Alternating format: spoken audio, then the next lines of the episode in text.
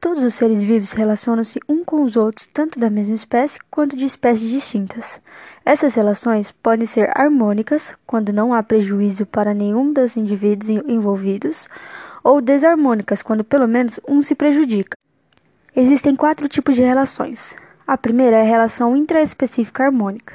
Dentre elas temos a sociedade, indivíduos da mesma espécie que se mantêm anatomicamente separados e que cooperam entre si por meio da divisão de trabalho. Exemplo: abelha, cupim, formiga. A outra é a colônia, indivíduos associados anatomicamente. Eles podem apresentar-se semelhantes ou com diferenciação corporal, de acordo com a atividade que desempenham. Exemplo: determinadas algas e caravela portuguesa. A segunda relação é a relação intraespecífica desarmônica.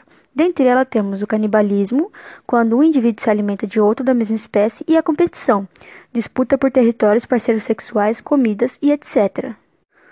A terceira relação é a relação interespecíficas harmônicas. Dentre elas temos o mutualismo, indivíduos de espécies diferentes que se encontram intimamente assolados, criando vínculos de dependência. Exemplo: líquens, cupim e protozoários.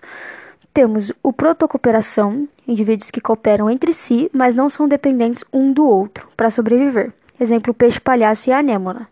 Temos o inquilinismo, uma espécie usa a outra como abrigo, mas somente ela se beneficia, mas sem causar prejuízos à outra. Exemplo, orquídeas e bromélias.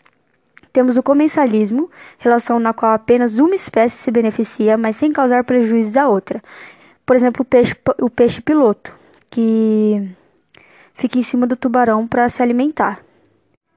E a quarta e última relação, não menos importante, é a relação interespecífica e desarmônica. Dentre elas, temos o amensalismo, uma espécie inibe o desenvolvimento de outra, exemplo, determinados fungos. O predatismo, um indivíduo mata outro para se alimentar, como por exemplo a serpente e o rato.